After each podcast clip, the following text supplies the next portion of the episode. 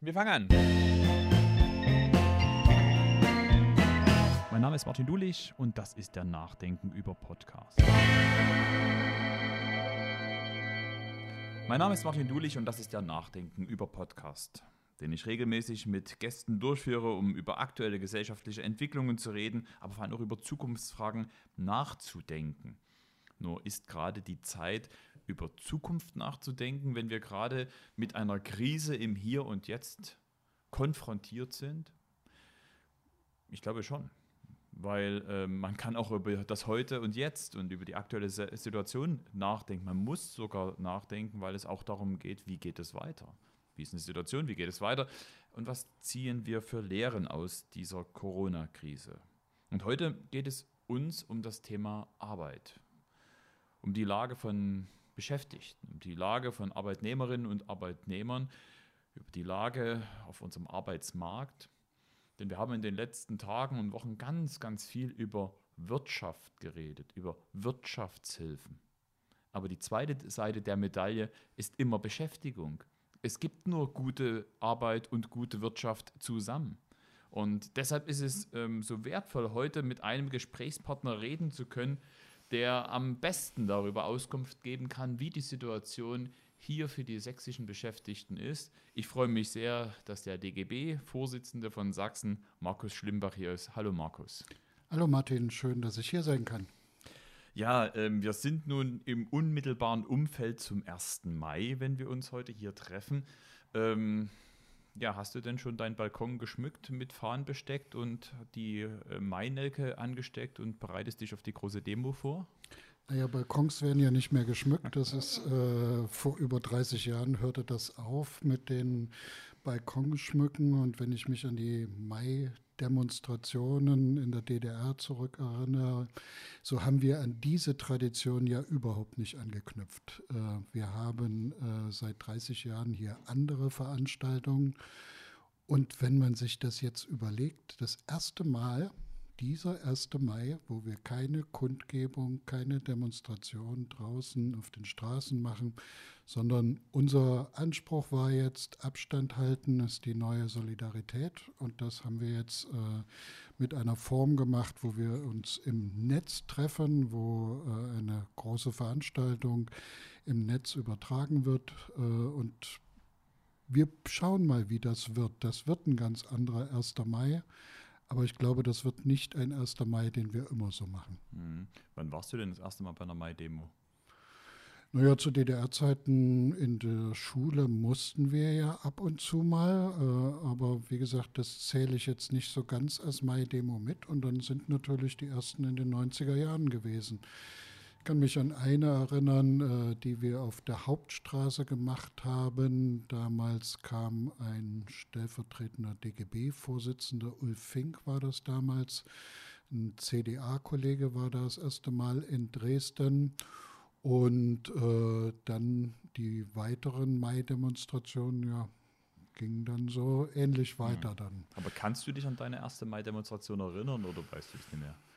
Ja, ich kann mich an meine erste, in Chemnitz, also in Karl-Marx-Stadt, gab es immer diese äh, Tradition, dass äh, die Schüler dort einen Staffellauf nach der Mai-Demonstration gemacht haben.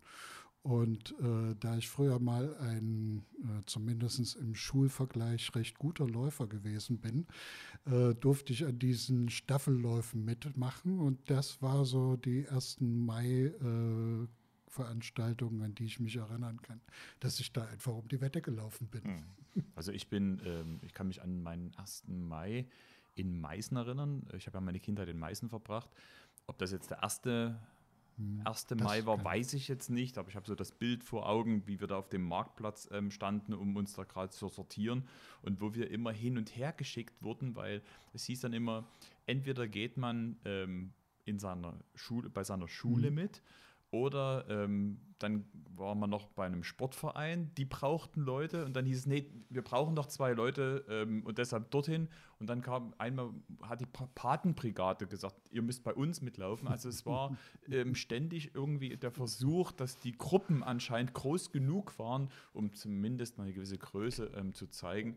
Aber es, du bist nicht dreimal an der Bühne vorbeigelaufen. Äh, nein, und freiwillig sowieso nie. Also das war ja alles auch ein bisschen hm. Theater.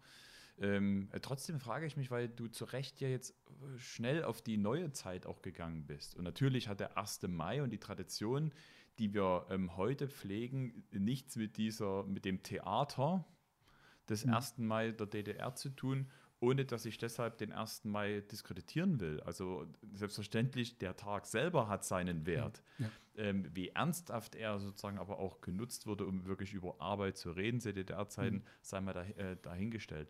Nur, äh, wenn du jetzt die Kolleginnen und Kollegen siehst, die in den 90er Jahren angefangen haben, den 1. Mai hier in Sachsen zu organisieren, wenn du den 1. Mai der letzten Jahre aber auch hier verfolgst, wie viele Leute gehen dorthin aus nostalgischen Gründen, weil man das so immer gemacht hat und da geht man demonstrieren oder da geht man zu einer Kundgebung.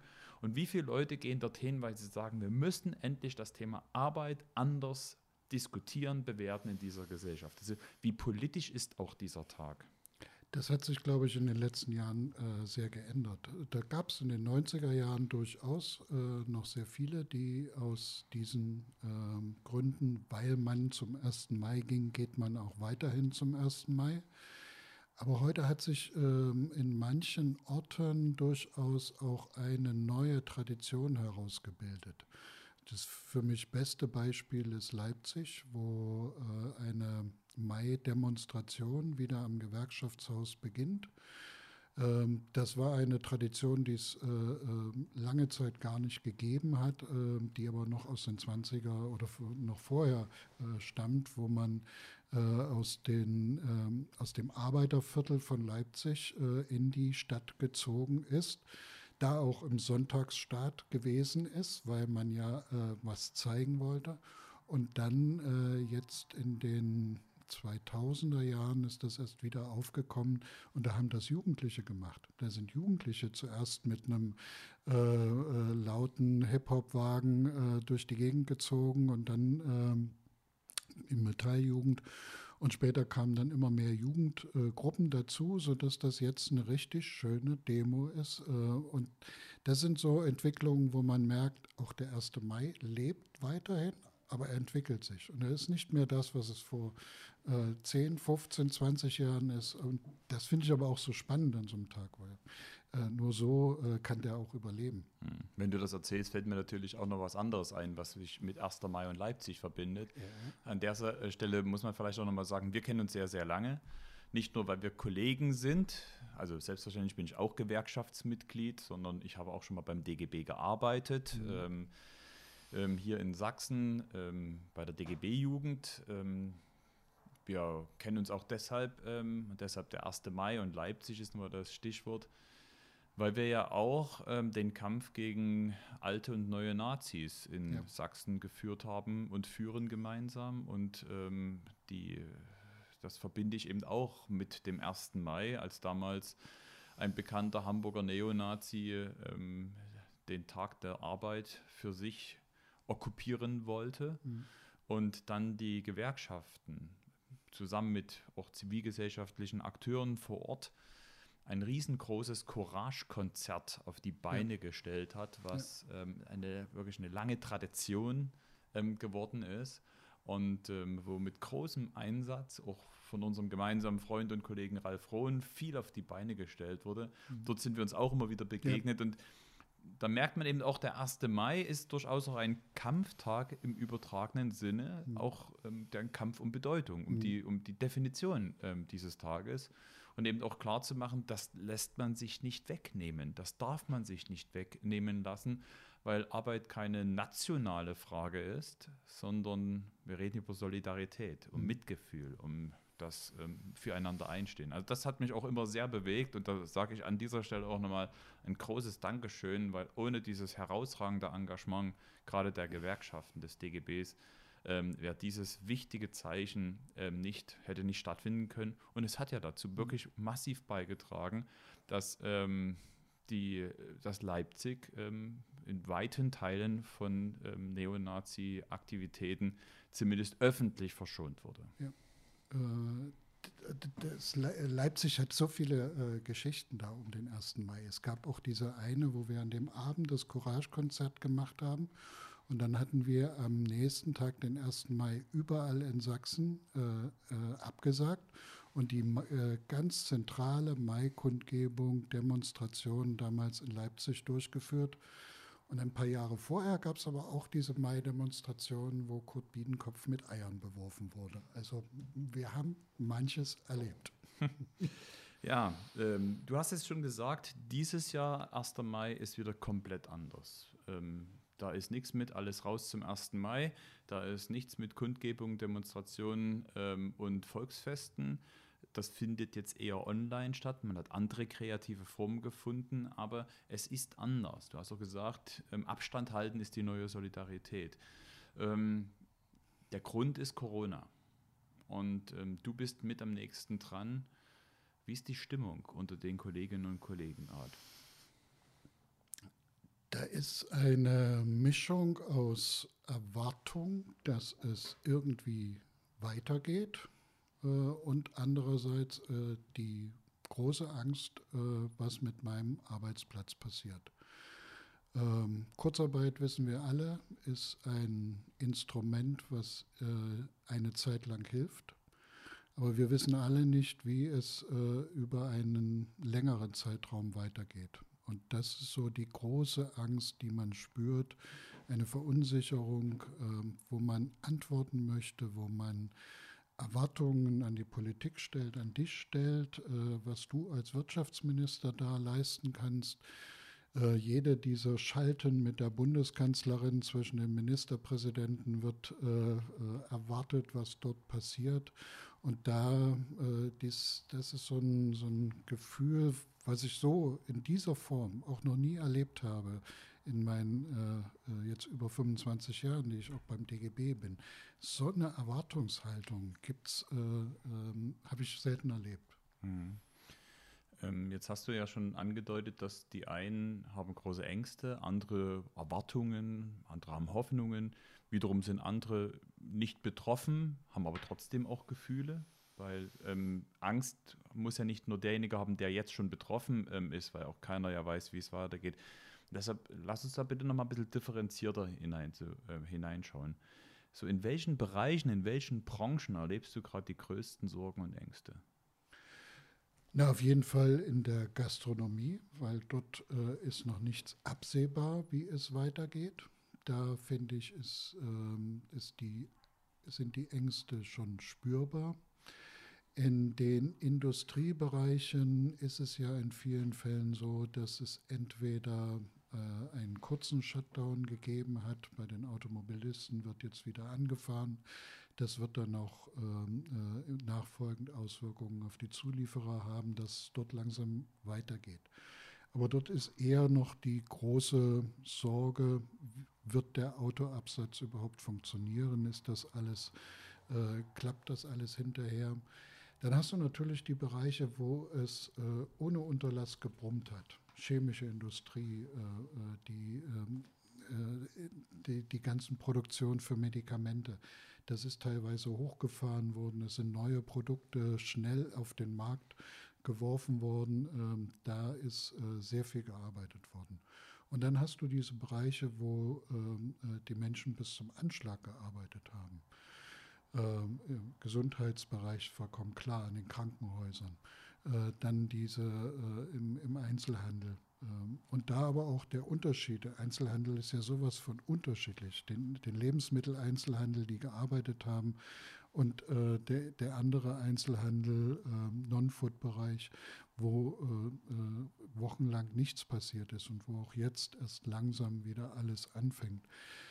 Äh, und das, äh, das macht so diese Schwierigkeit aus, auch äh, dass es Bereiche gibt, die nicht wissen, wie sie ihre Arbeit bewältigen sollen, die bis zu zwölf Stunden Schichten fahren und andererseits die Bereiche, die fast gar nicht arbeiten können.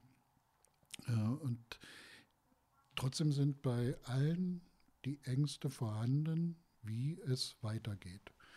Äh, selbst die viel arbeiten, haben immer auch die Angst im Hintergrund, ich kann krank werden. Das kann ganz persönlich für mich große Auswirkungen haben. Und diese Angst, die muss natürlich aufgegriffen werden. Arbeitsschutz ist ein Thema, was uns heute jetzt äh, viel, viel mehr angeht als äh, vor der Krise. Ähm, es wird ja immer das Wort Solidarität jetzt auch aktuell wieder in den Mund genommen, auch von mir, weil ich glaube wirklich, das ist jetzt eine Zeit der Solidarität. Und du hast es für das Motto des 1. Mhm. Mai auch beschrieben. Nur, ähm, wenn man jetzt mal zugespitzt sagt, wenn auch dieses Gefühl da ist, das Gefühl auf der einen Seite Angst, Sorgen, auf der anderen Seite Hoffnung, aber auf der anderen Seite, das, wir müssen gemeinsam jetzt durch die Krise kommen. Das ist ja auch ein Gefühl von Solidarität, gemeinsam durch die Krise ähm, zu kommen.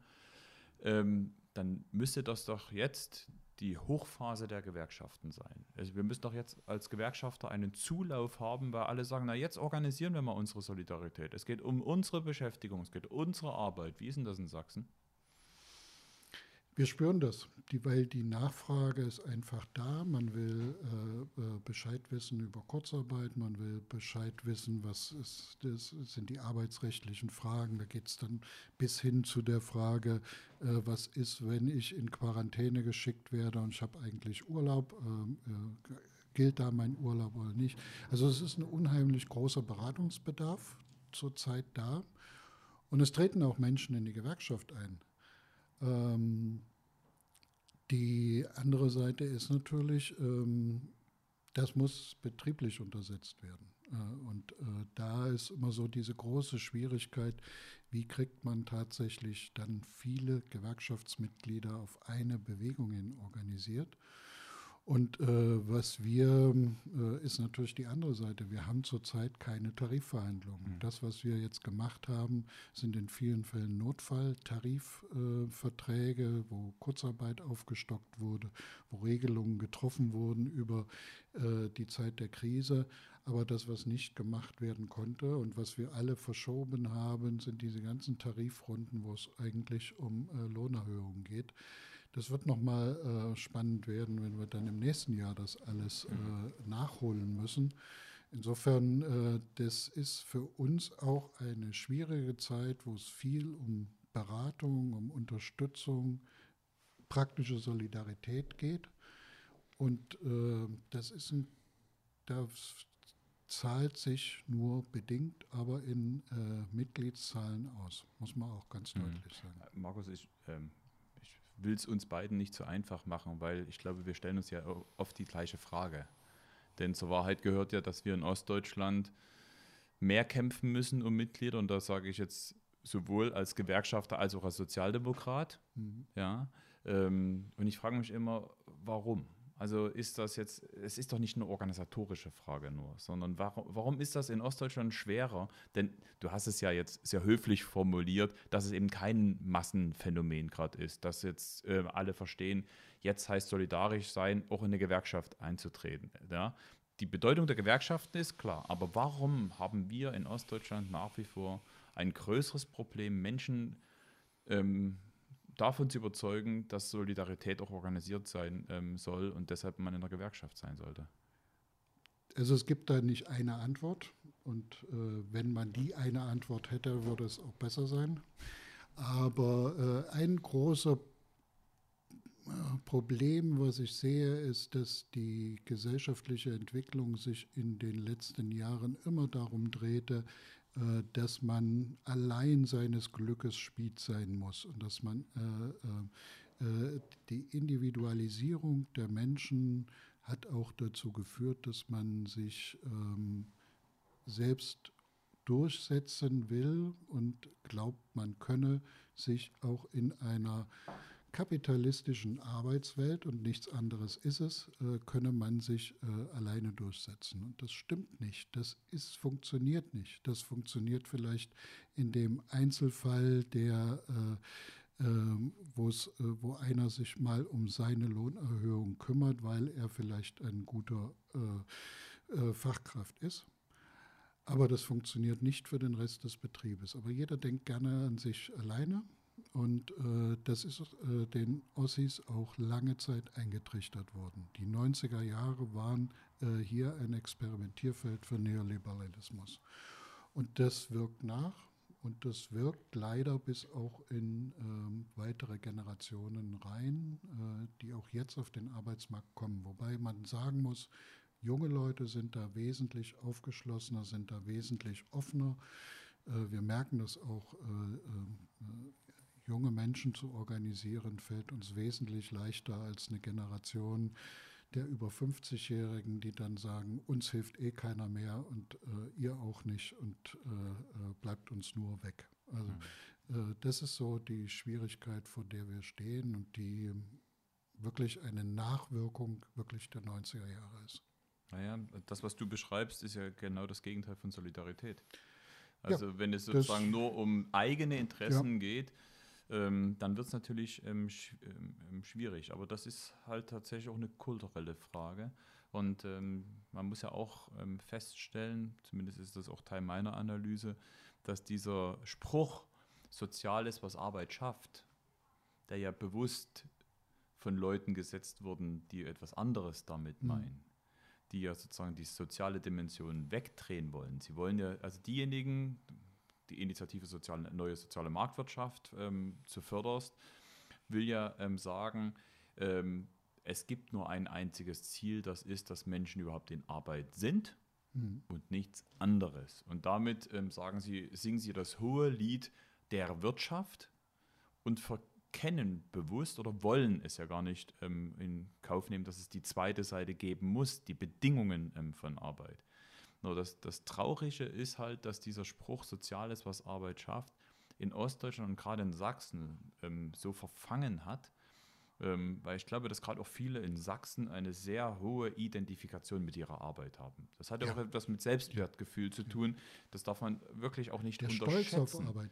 So ist ja. das. Ähm, mhm. der Stolz auf das, was man geschafft hat, auf seine Arbeit, und so weiter und so fort. Und ähm, die 90er Jahre übrigens, hat, äh, ja? der, was mich dabei ärgert, ist aber, dieser Stolz ist da, aber man achtet nicht darauf, dass man äh, auch die, äh, eine Würde der Arbeit gibt. Mhm. Dass man äh, auch äh, hinterher mit einem äh, den Stolz, den man auf das erreicht hat, dass man das auch stolz für seine Arbeitsbedingungen sagt. Sondern da nimmt man unglaublich viel auch Entbehrungen in Kauf man versucht äh, äh, durch, oder hat, das war ja lange Zeit äh, mit der Niedriglohnpolitik, mhm. die war ja sogar akzeptiert, weil man glaubte, man könne mit niedrigen Löhnen äh, die, seinen Arbeitsplatz erhalten. Das hat nichts mehr mit Würde zu tun, sondern das war äh, wirklich eine üble Form der Ausbeutung. Hm, ja, das sehen wir ja auch, sehen wir ja auch aktuell an den Zahlen.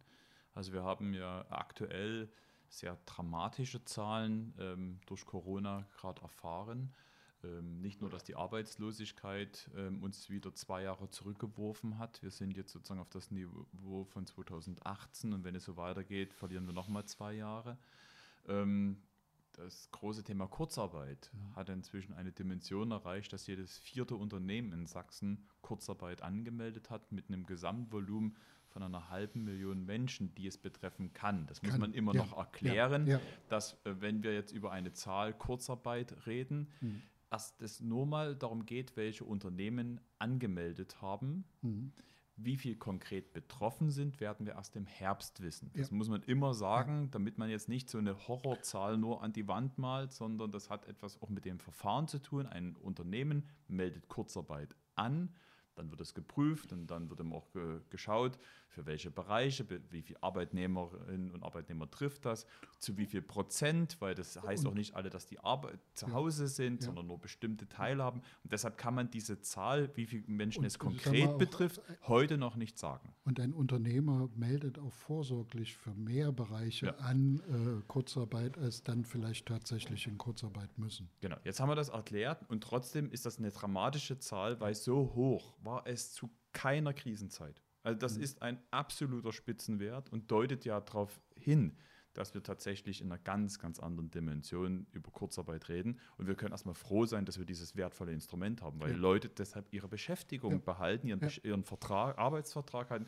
nicht arbeitslos werden. Eine riesengroße sozialpolitische Errungenschaft, auf die wir wirklich stolz sein können. Also in der Zeit sage ich auch das immer wieder, wie dankbar ich bin, in einem mhm. Sozialstaat Deutschland zu leben. Ja, wenn wir das mal im Vergleich zu Amerika sehen, ne? Mhm. dort sind ähm, äh, eine dreimal höhere Beschäftigung als in Deutschland. Also wenn wir äh, 30, 35 Millionen Beschäftigte haben, hat in Amerika drei, dreieinhalb Mal mehr Beschäftigte. Mhm. Pi mal Daumen 100 Millionen. Mhm. Äh, davon sind jetzt 26 Millionen arbeitslos geworden. Das sind ein Viertel wenn wir das auf unsere Zahlen äh, rechnen würden, dann hätten wir wirklich diese 10 Millionen Arbeitslose.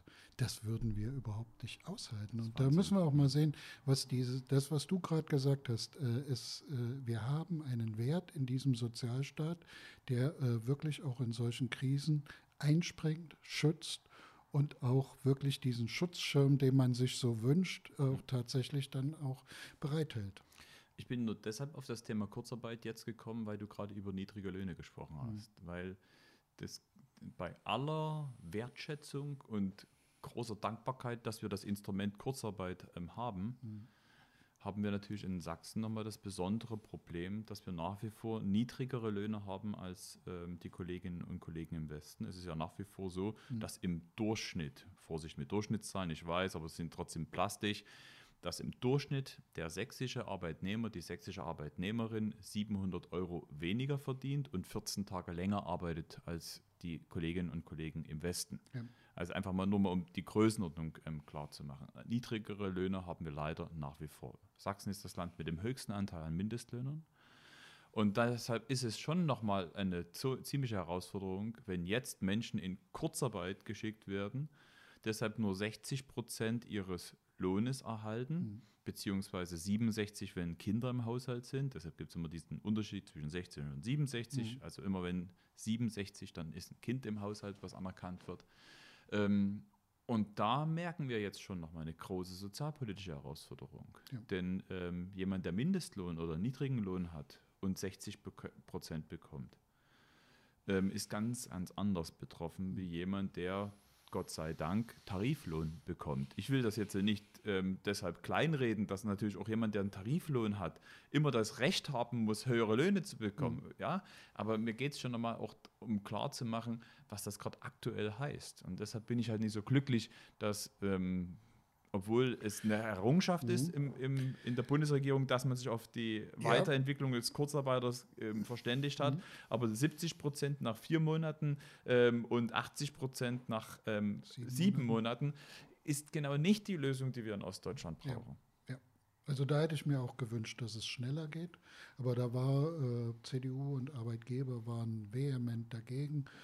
Ähm, und äh, das ist eine ärgerliche Lösung, wo ich glaube, ähm, dass wenn die Krise länger andauert, müssen wir da noch mal ran, dass diese Regelung äh, verändert wird. Mhm. Aber da, das war auch gut, äh, und da sage ich auch, dass du da ähm, äh, auch in Berlin und äh, hier vor Ort immer deine Stimme erhoben hast. Weil das, ähm, äh, wir als Gewerkschaften haben uns da manchmal auch als einsame Rufer gefühlt. Und ähm, dass das nochmal hochgekommen ist und dass da der Druck nochmal erhöht wird, das war ganz wichtig. Wir müssen aber auch weiter kämpfen. Ja, ja, wir haben weiter, da noch mehr weiter. zu tun. Ja, das ist wahr. Zum, also äh, die andere Seite, ähm, äh, wir haben es ja auch jetzt mit den Arbeitslosenzahlen gemerkt, ähm, die Vermittlung funktioniert derzeit kaum, bis gar nicht. Äh, es werden von den Arbeitslosen, und da sind immer noch viele äh, Menschen hier in Sachsen betroffen, die jetzt auch zum Beispiel in Maßnahmen sind, die nicht fortgesetzt werden können, äh, die würden in den nächsten Monaten knallhart auf Hartz IV fallen. Mhm. Deshalb war es so wichtig, dass jetzt erstmal die Verlängerung auf drei Monate beim Arbeitslosengeld gemacht wurde, für die, die schon zwölf Monate arbeitslos sind. Aber ich fürchte, das fürchte ich wirklich, das wird nicht reichen. Wir müssen dort noch was tun, dass die Arbeitslosigkeit von denen, die schon länger arbeitslos sind, dass die abgesichert wird, dass wir dort nicht erleben, dass ganz viele in Hartz IV fallen, weil zurzeit Vermittlungen nicht funktionieren. Hm. Ich will durchaus nochmal ähm, das Thema, was heißt das jetzt für den Arbeitnehmer, die Arbeitnehmerin aufrufen, weil ich möchte auch nicht, dass wir nur über, über Zahlen reden oder über abstrakte Themen, du bist am nächsten mit dran. Was heißt denn das konkret für einen Beschäftigten in dieser Situation? Was heißt das für den, jetzt von Kurzarbeit betroffen ähm, zu sein oder Angst zu haben? Wie ist, wie ist die Situation? Kennst du Beispiele? Kannst du einfach mal auch Geschichten erzählen, damit es auch plastischer wird? Ja, das, das erste sind Fragen, was kommt. Was passiert mit mir? Äh, äh, was für Rechte habe ich äh, in der Kurzarbeit? Äh, wo kann mich mein Arbeitgeber irgendwie reinholen? Äh, wie muss ich arbeiten? Wie ist da alles organisiert? Das sind so die ersten Fragen, die bei uns ankommen. Und dann, äh, ähm, und das macht wirklich betroffen, bei den ersten sind ja zum Glück tatsächlich noch nicht so viele, die schon über einen Monat äh, Kurzarbeitergeld haben. Ne? Das, wir sind am Anfang der Krise. Ähm, und die ersten Schilderungen aber von den äh, Kolleginnen und Kollegen, was es heißt, mit 60 Prozent über die Runden zu kommen, wenn die Miete weiterläuft, wenn man äh, sich noch was zu essen kaufen will, das ist 40 Prozent, das ist nur knapp mehr als die Hälfte des vorherigen äh, Entgelts, was man hatte. Und äh, diese Schilderungen, äh, wo man am Ende des Monats schauen muss, äh, was bleibt noch, äh, was kann ich mir noch leisten, ähm, das macht wirklich betroffen. Und da ähm, die Geschichten von Kolleginnen, vor allem Frauen, ähm, äh, gerade auch Alleinerziehende, die sind, ja, hm, das, das, das, das, tut mir richtig das Herz weh. Und das treibt mich dann auch irgendwo an, dann immer wieder die Stimme zu erheben und zu sagen, Mensch, Politik, ihr müsst da was tun, ihr könnt da nicht äh, äh, viele äh, Menschen sehenden Auges dann in, in die Armut drängen äh, und im Prinzip darauf äh, verweisen, ihr könnt ja noch im Jobcenter irgendwo noch ein bisschen Geld sich holen. Das geht so nicht. Und da äh, muss unser Sozialstaat auch nochmal beweisen, wir müssen hier mehr tun und wir müssen auch Sicherheiten schaffen für Menschen. Hm. Ich muss mal kurz erklären. Also zum einen gibt es im Hintergrund immer mal so ein, so ein Klopfgeräusch.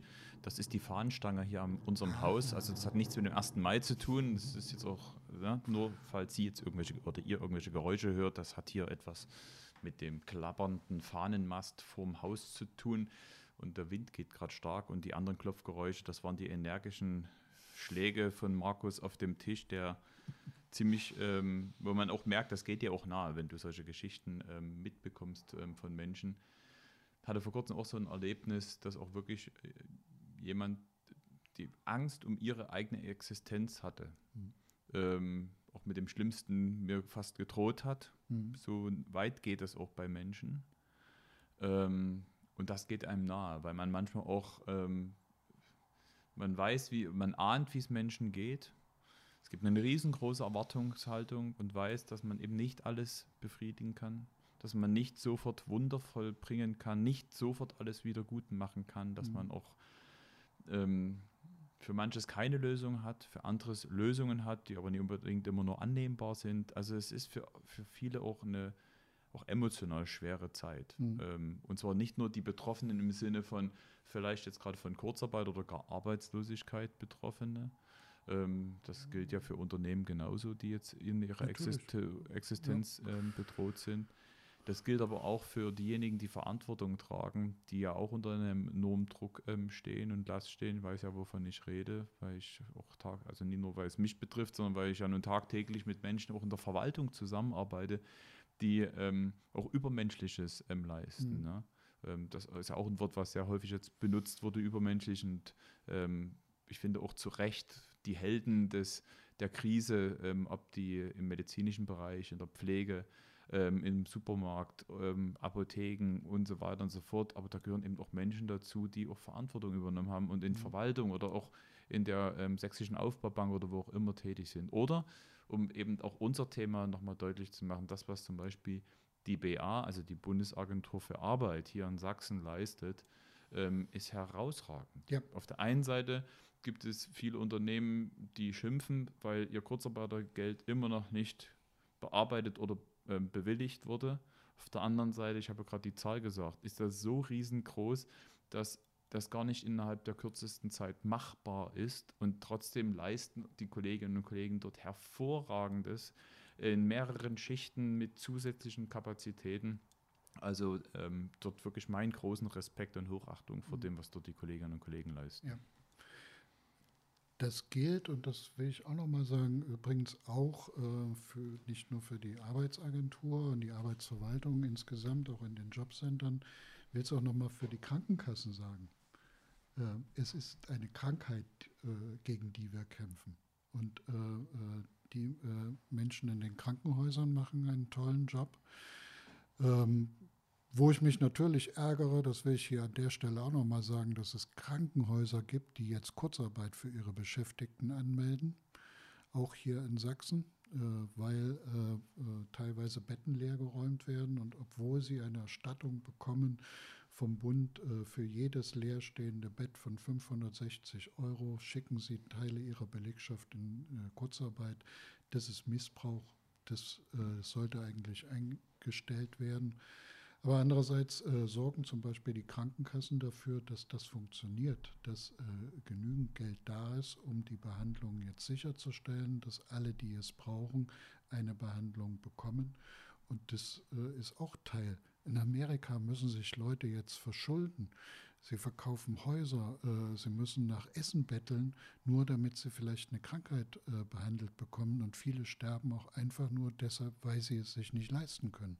Das muss man auch noch mal sehen, was wir da äh, auch an diesem Teil unseres Sozialversicherungssystems für einen Schatz haben, den es auch hinterher zu bewahren gilt und auszubauen und wieder auch teilweise wieder auf die Beine zu stellen. Mhm.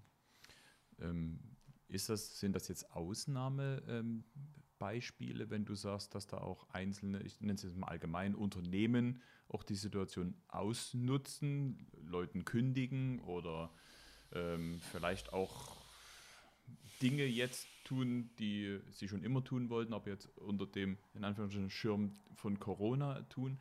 Ähm, sind das, das sind Ausnahmen. Also ehrlich, äh, das, was wir bisher bemerken, sind Ausnahmen.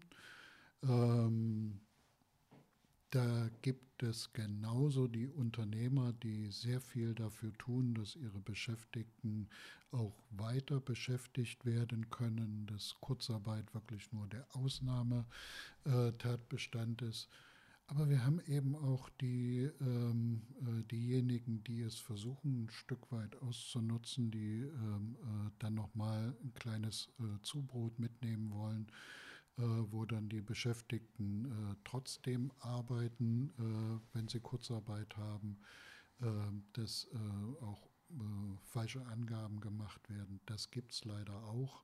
Aber ähm, da passen wir auch als mit den mhm. Betriebsräten zusammen, passen wir da durchaus auf, dass äh, da kein Schindluder getrieben wird und äh, die Bundesagentur für Arbeit ähm, ist da auch hinterher und guckt, wo da solche Sachen gemacht werden. Aber wie gesagt, das sind Ausnahmen.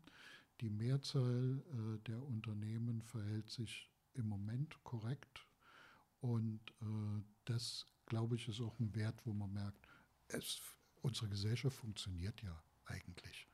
Und wir können auch ein bisschen stolz darauf sein, äh, dass da so ein solidarisches Handeln in unserer Gesellschaft weitestgehend da ist und die schwarzen Schafe, die muss man immer finden. Mhm. Also ich teile ja die Einschätzung, dass, ähm, äh, dass die Ausnahmen sind, die gibt mhm. es leider, aber das sind die Ausnahmen, weil mhm. alle, ähm, glaube die meisten verstanden haben, worum es gerade geht. Mhm. Und trotzdem Hand, Hand aufs Herz. Wenn wir über Solidarität ähm, reden, erlebst du gerade eine andere Solidarität, einen anderen Umgang zwischen Unternehmen und ihren Belegschaften, auch mit ihren Betriebsräten? Oder erlebst du mehr dieses, ähm, ähm, ja, das Unternehmen sagen, jetzt geht es erstmal um Existenzsicherung und jetzt muss ich entscheiden, ähm, lieber Betriebsrat, Verständnis, reden wir später drüber. Jetzt geht es erstmal etwas anderes. Also ja, gibt es sowas wie eine neue Solidarität oder gibt es einen, ähm, sagen wir mal, ähm, erstens, zweitens, drittens und dann kommen die Belegschaften erst an einer späteren Stelle? Naja, es gab die einen Unternehmer, die jetzt äh, sich, äh, die festgestellt haben, ach Mist, es wäre jetzt wirklich gut, wenn wir einen Betriebsrat hätten, weil dann muss ich nicht mit jedem Einzelnen über eine Arbeitsvertragsänderung äh, reden, ob Kurzarbeit möglich ist oder nicht, weil den meisten steht es nicht im Arbeitsvertrag drin.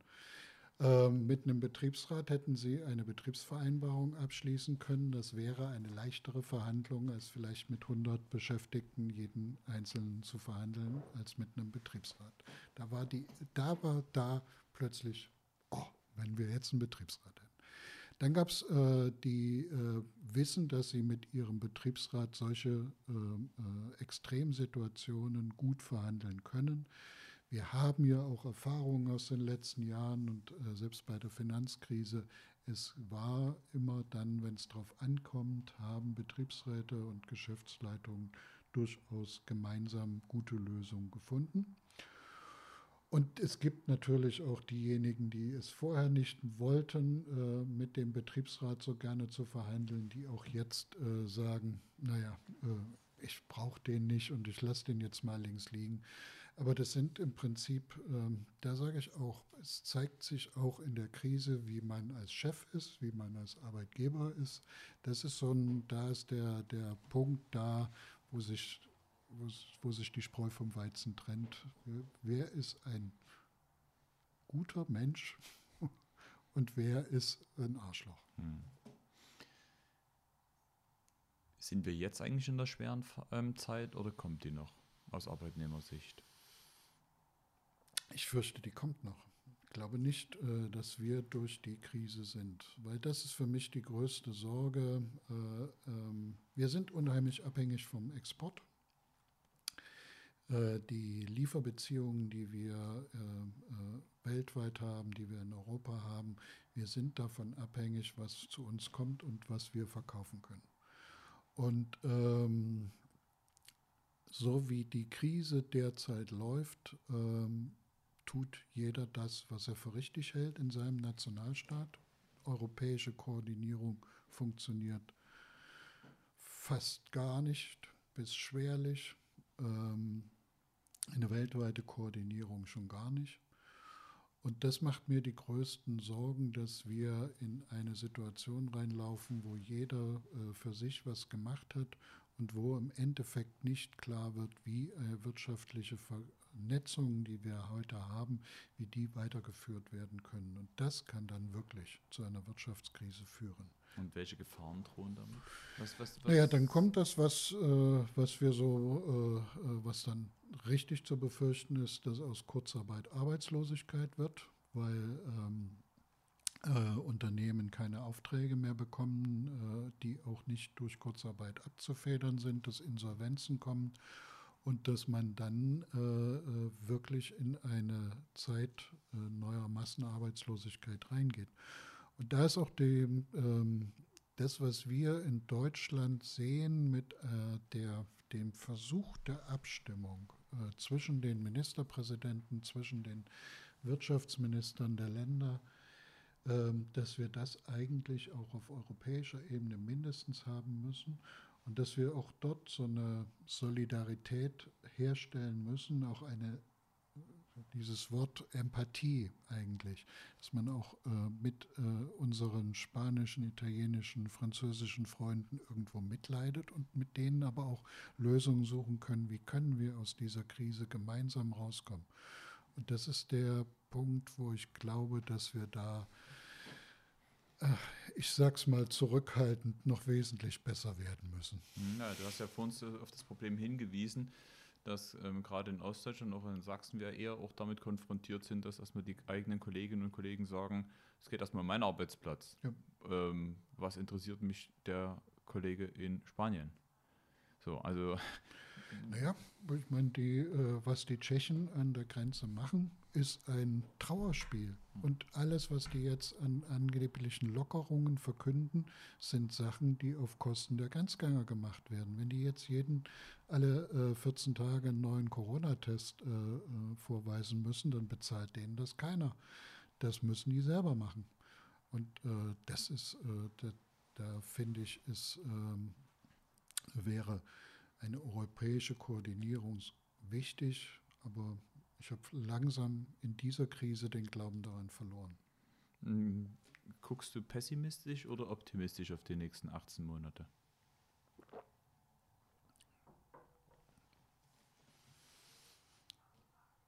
Ich würde, ich will, ich bin der Überzeugung eigentlich, dass, es, dass man Optimist sein muss. Aber ich sehe auch die großen Risiken, vor denen wir stehen. Und ähm, deshalb den Optimismus will ich mir nicht wegreden lassen, aber realistischerweise müssen wir auch äh, pessimistische Szenarien in Betracht ziehen. Wie ist das eigentlich bei dir? Was, wie guckst du auf diese nächsten 18 Monate? Äh, durchaus zuversichtlich. Ähm, wenn wir die richtigen Konsequenzen ziehen, haben wir die Chance, dass wir ähm, nicht nur klimpflich aus der Krise rausgehen können, sondern durchaus auch andere Formen des Wirtschaften und Lebens haben.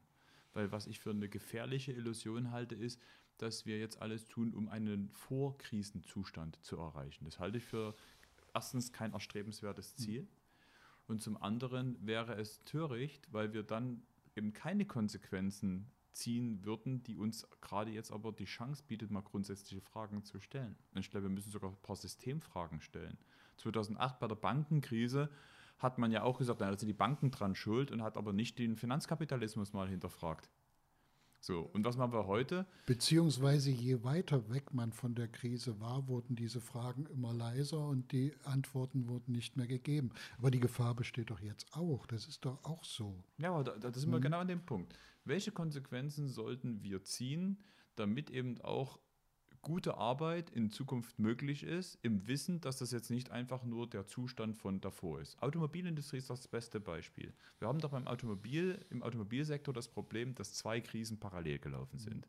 Die sogenannte Transformationskrise, das heißt, die gesamte Veränderung im Automobilsektor, was die Antriebstechnologien betrifft, die komplett veränderten Absatzmärkte, ja, weil neue Player auf dem Spielfeld gekommen sind und so weiter und so fort. Und jetzt kommt noch Corona. So.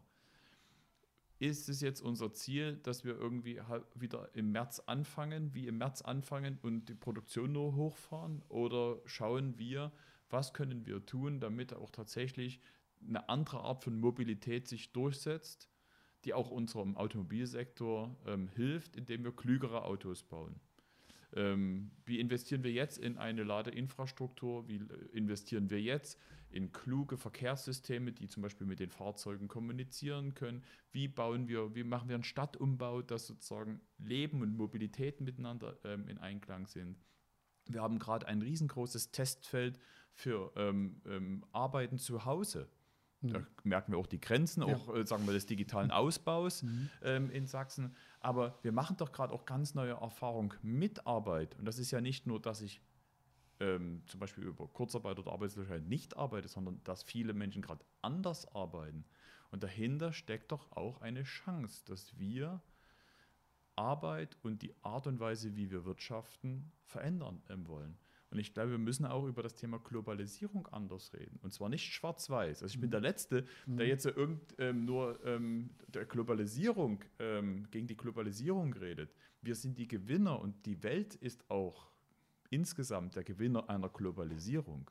Aber trotzdem muss man doch jetzt feststellen, dass diese Art der Globalisierung den Stresstest ähm, der Corona-Krise nicht bestanden hat, weil Lieferketten sind zusammengebrochen. Mhm. Die, ähm, wir produzieren Grundstoffe für unsere Arzneimittel nicht mehr in unserem Umfeld, sondern sind abhängig davon, ob, sie, ähm, ob die Lieferketten aus China ähm, ähm, halten. Das ist doch nicht gesund. Und das sind alles so Themen, die mich umtreiben, wo ich hoffe, dass wir durch die Krise zu anderen Fragen kommen und dann bitte auch zu anderen Antworten. Und damit verbinde ich Chancen.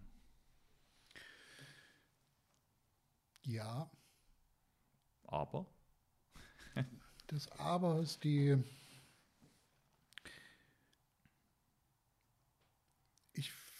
fürchte, wir müssen, die, äh, wir müssen dann ja wieder einen, einen Start, Kaltstart hinlegen.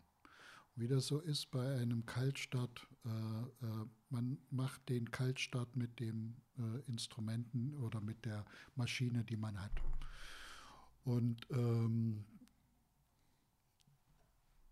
da ist für mich die Sorge, dass wir es jetzt nicht die Zeit uns nehmen, darüber nachzudenken, wie es konkret aussehen soll. Wie können wir tatsächlich die Ladeinfrastruktur so in den nächsten äh, 15 Monaten ausbauen, dass das funktioniert? Äh, wie können wir die Digitalisierung so vorantreiben, dass das Homeoffice tatsächlich funktioniert und nicht nur in äh, einer besonders guten Gegend äh, funktioniert. Da müssen wir äh, schneller zur Potte kommen, um in der Krise, und ich sag mal, wir müssten eigentlich äh, Ende des Sommers äh, wissen, wo wir äh, äh, hinwollen. Und da tatsächlich ein Stück weit den Playern in der Wirtschaft äh, die Rahmenbedingungen vorgeben, wo es nach der Krise lang zu gehen hat. Aber ist das nicht ein bisschen sehr deutsch? Du gehst jetzt gerade wie ein Ingenieur ran. Wir brauchen einen Plan und dann bauen wir den nach Plan, den Umbau. Das ist doch eine sehr deutsche Herangehensweise. Ich, ich, ich spiele mal die Frage zurück. Mhm. Welche Konsequenzen würdest du denn aus der Krise ziehen? Die Beschreibung, die du gegeben hast, ist ja richtig. Ich würde das auch als äh, meine äh, ähm, Vision bezeichnen. Ähm, ich will bloß, dass das funktioniert. Ich will, dass wir nicht äh, ähm, äh dann auch in äh, zwei, drei Jahren sagen müssen, ach, unsere Vision, die war wirklich schön, aber wir haben äh, es versäumt, die zu dem Zeitpunkt, als wir die Chance hatten, die auch wirklich umzusetzen. Darum geht es mir. Mir geht es darum, dass wir tatsächlich äh, den Start äh, richtig setzen und nicht nur hoffen, es wird alles gut, weil wir es gut wollen, sondern weil wir es gut machen ich glaube, wir sind nah beieinander. Nur mhm. ähm, ich, ich, glaube, ich, ich glaube auch gar nicht, keine Differenz. Ja, ja, äh. ich, glaube, mhm. ich glaube nur nicht, dass es ähm, tatsächlich jetzt irgendwie in Zeitplänen ähm, zu definieren ist, weil ich glaube, das Entscheidende ist, dass man sich auf diesen Prozess ernsthaft einlässt. Weil das bedeutet, dass man Entscheidungen treffen muss. Man ja. muss in Deutschland, in Sachsen und in Europa strategische Entscheidungen treffen. Mhm welche Produktion soll in Europa stattfinden. Wer, und das bedeutet das, ja. wiederum auch, dass man in Kauf nimmt, dass Produktion sich auch verteuert. Das mhm. bedeutet auch Konsequenzen für uns als Konsumentinnen und Konsumenten. Ja, ja ähm, weil wir nehmen die Medikamente zu den Preisen ab, wie sie uns angeboten werden. Aber es kann halt auch sein, wenn die Grundstoffe dann in Deutschland oder in Europa produziert mhm. werden, dass es auch teurer wird. Und das kann auch zu einer sozialen Frage werden. Mhm. Also das ist nicht ohne. Es gibt auch strategische Entscheidungen. Wollen wir tatsächlich, ähm, Stichwort Mobilität, dass wir abhängig sind von bestimmten Produktionen, zum Beispiel äh, Batteriezellen in mhm. Asien, oder mhm. wollen wir, dass die in Europa ähm, ähm sind? das möchte ich, dass wir das in Europa miteinander besprechen ja, und klären das, und gegebenenfalls das, auch in Deutschland. Das ist das, wo ich sage, wir haben das ja vor der Krise auch schon immer besprochen. Das ist kein Thema, was uns tatsächlich neu äh, äh, jetzt kommt. Äh, und wir müssen die Krise jetzt nutzen, um tatsächlich das auch umzusetzen und dann auch wirklich die Entscheidungen so vorzubereiten, dass es nach der Krise weitergehen kann. Hm. Also ich glaube, es geht wirklich auch um den Weg und, und wie man diese Men die Menschen auch mitnimmt. Das darf ja auch mhm. kein elitärer Prozess sein, ja. sondern dem Motto, dann entscheidet eine Gruppe, die da oben ja. wie es weitergeht. Weil ähm, wir müssen, ähm, um wieder das Wort Solidarität in den Mund zu nehmen, wo wir in Ostdeutschland und in Sachsen viel, viel mehr arbeiten müssen, dass wir wirklich Solidarität mit Leben füllen, um mhm. diesem gefühlten und tatsächlichen Egoismus, den ja mhm. trotzdem auch viele unserer Kolleginnen und Kollegen haben, etwas mhm. entgegenzusetzen. Empa Empathie hast du vor uns ähm, genannt. Das Mitgefühl, das Mitdenken. Mhm. Ähm, und, äh, und man muss auch diese Empathie dafür haben, dass es Menschen gibt, äh, die es sich nicht leisten können, auf teurere ähm, äh, Arzneimittel auszuweichen. Richtig. Die es äh, äh, denen es wichtig ist, bezahlbare Angebote zu haben. Und da kommt dann auch nochmal die Frage an unseren Sozialstaat. Äh, äh, können wir, müssen wir eigentlich immer alles nur billiger haben?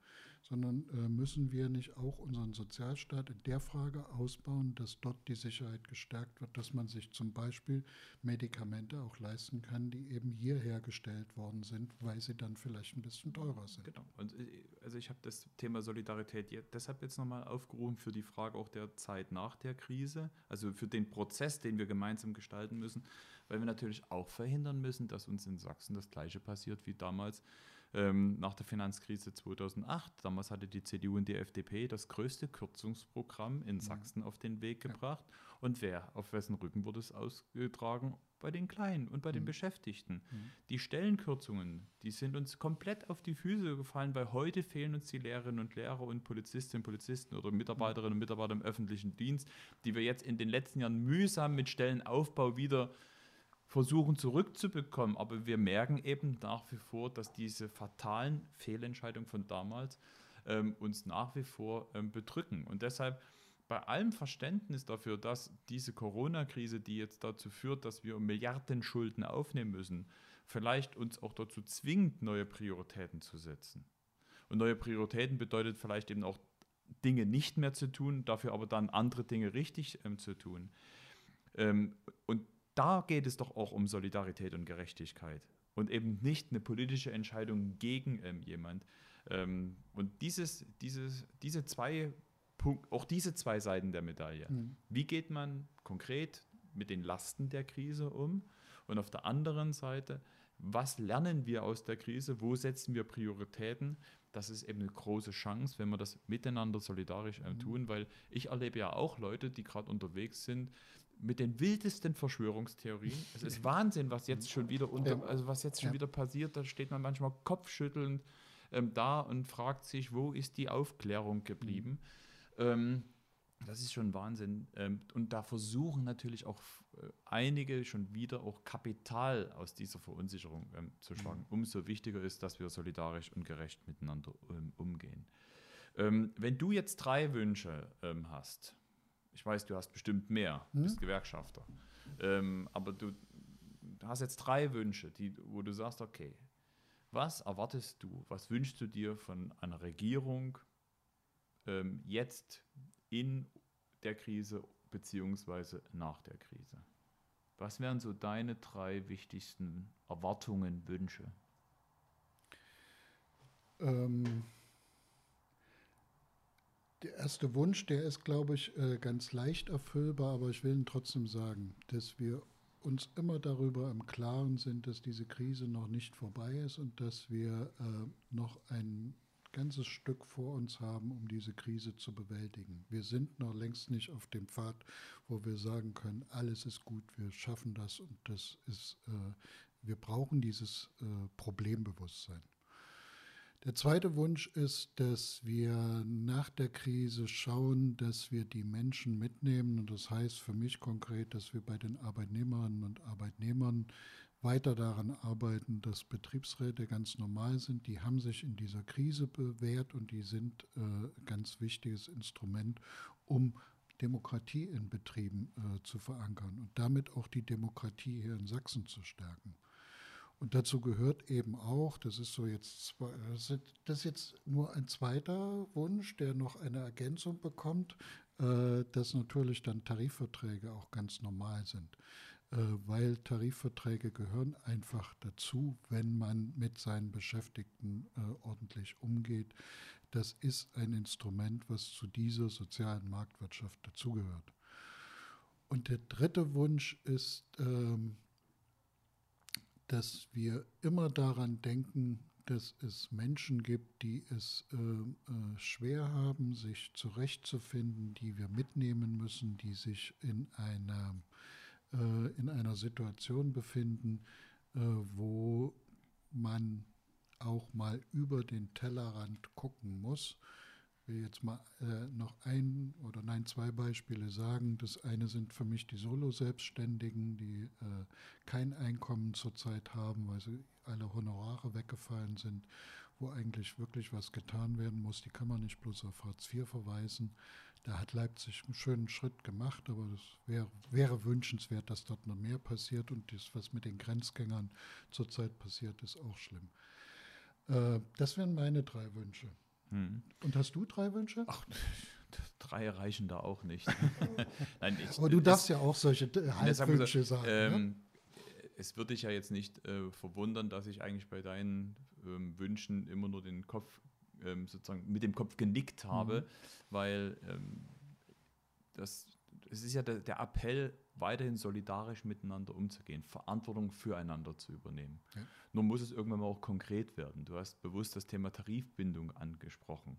Ja, wir haben vorhin über das Thema Kurzarbeitergeld gesprochen, als wertvolle Errungenschaft, aber mhm. die sozialpolitische Dimension, wenn Leute niedrige Löhne haben und auf einmal mit Kurzarbeitergeld auch nicht ausreichend ähm, sozial abgesichert ähm, sind.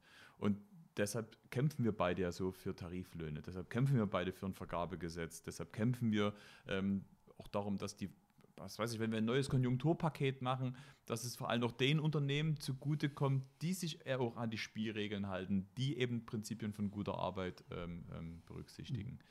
Und ich glaube, uns eint auch, äh, weil wir sehr häufig jetzt das Wort Solidarität in den Mund genommen haben, dass das halt nicht nur ein Wort ist, sondern dass das das Lebensgefühl von Sachsen ausmacht. Wenn es uns wirklich mal gelingt, dass man dieses Mitgefühl füreinander, die Verantwortung füreinander entwickelt, dann heißt das nämlich, dass diejenigen, die genau das Gegenteil wollen, weil sie damit am besten leben können, zurückgedrängt werden. Mhm diejenigen, die spalten wollen, diejenigen, die einteilen wollen in Gut und Böse, ihr da oben, wir hier unten, dazugehörig, nicht dazugehörig, die können damit mal zurückgedrängt werden, weil man auf einmal sich anders für den anderen interessiert, weil man solidarisch miteinander ist. Und deshalb ähm, will ich enden genau mit dem Motto des 1. Mai, der wirklich sehr, sehr gut gewählt ist. Äh, großer Respekt. Und das Monate vor der und, Pandemie. Ja, prophetisch, prophetisch, prophetisch ähm, hatten, ähm, hatten die Gewerkschaften sich verständigt, solidarisch ist man nicht alleine.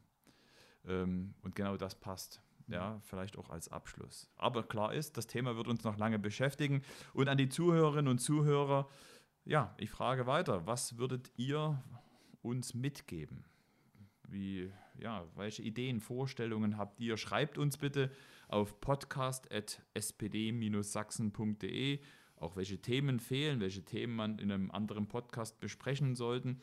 Ich bleibe dabei, in den nächsten Wochen wird es die nächsten ähm, geben. Schaut im Internet, wir werden das auch ankündigen, wer die nächsten Gespr Gesprächspartner sein werden. Ich freue mich darauf, bis zum nächsten Mal und bleibt gesund. Tschüss.